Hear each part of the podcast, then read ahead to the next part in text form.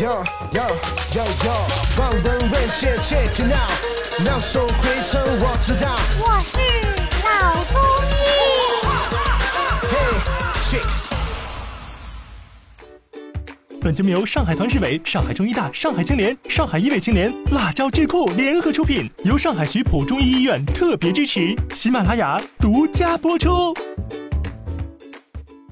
我觉得这个刚才也讲到过其，实聊到的是这个茶饮的这个方面啊。那么我们平时吃东西啊，吃东西，就除了您之前提到的这些，我们应该多吃一些的东西之外，还有哪些是可以让我们选择？我们常用的降脂的食物有很多，嗯其中比较好的一个是大豆，因为大豆里面有丰富的这个卵磷脂嘛，嗯是一种乳化剂，使血液当中的胆固醇含量变小。这个大豆，但是要注意，如果你尿酸高的人是不能吃的，尿酸，就尿酸高哎、啊，这个嘌呤代谢不好的就不能吃。第二个呢，就是大蒜，大蒜，大蒜呢能够使血血液当中的低密度脂蛋白浓度下降，就是这个坏的胆固醇。坏胆固醇下降百分之十。不论是生吃和熟吃，有熟的大蒜、生的大蒜，效果都不错的。嗯，另外一个就是洋葱，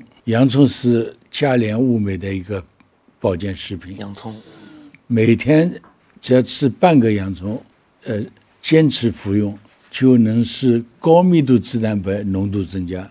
嗯，就是这个好的哎胆固醇。那么这个洋葱是生吃好，呃，当然洋葱生吃的效果比较好，煮熟了吃也可以，但是它的效果相对差一点。那么另外呢就是绿茶，哎，绿茶，每天喝两到三杯的绿茶，能够有助于降低总胆固醇水平。嗯，所以说绿茶不光是对高血压有帮助，呃，它对这个高血脂也有帮助。嗯，另外就是这个吃鱼，哎鱼类，吃鱼。鱼类里面桂鱼，嗯，桂鱼它这个鱼里面欧米伽三的脂肪酸可以降低这个甘油三酯和胆固醇水平，提高高密度脂蛋白的水平。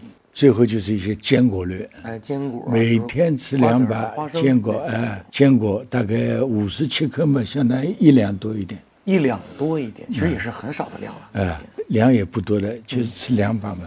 嗯，这个坚果可以显著的降低低密度脂蛋白和甘油三酯水平。嗯，大家在听我们节目的时候，就是过年的时候啊，过年的时候呢，家里面都会备很多坚果，嗯对哎稍微吃一点，吃一点。好的，感谢赵医生给我们带来的精彩分享，各位听众，我们下期见。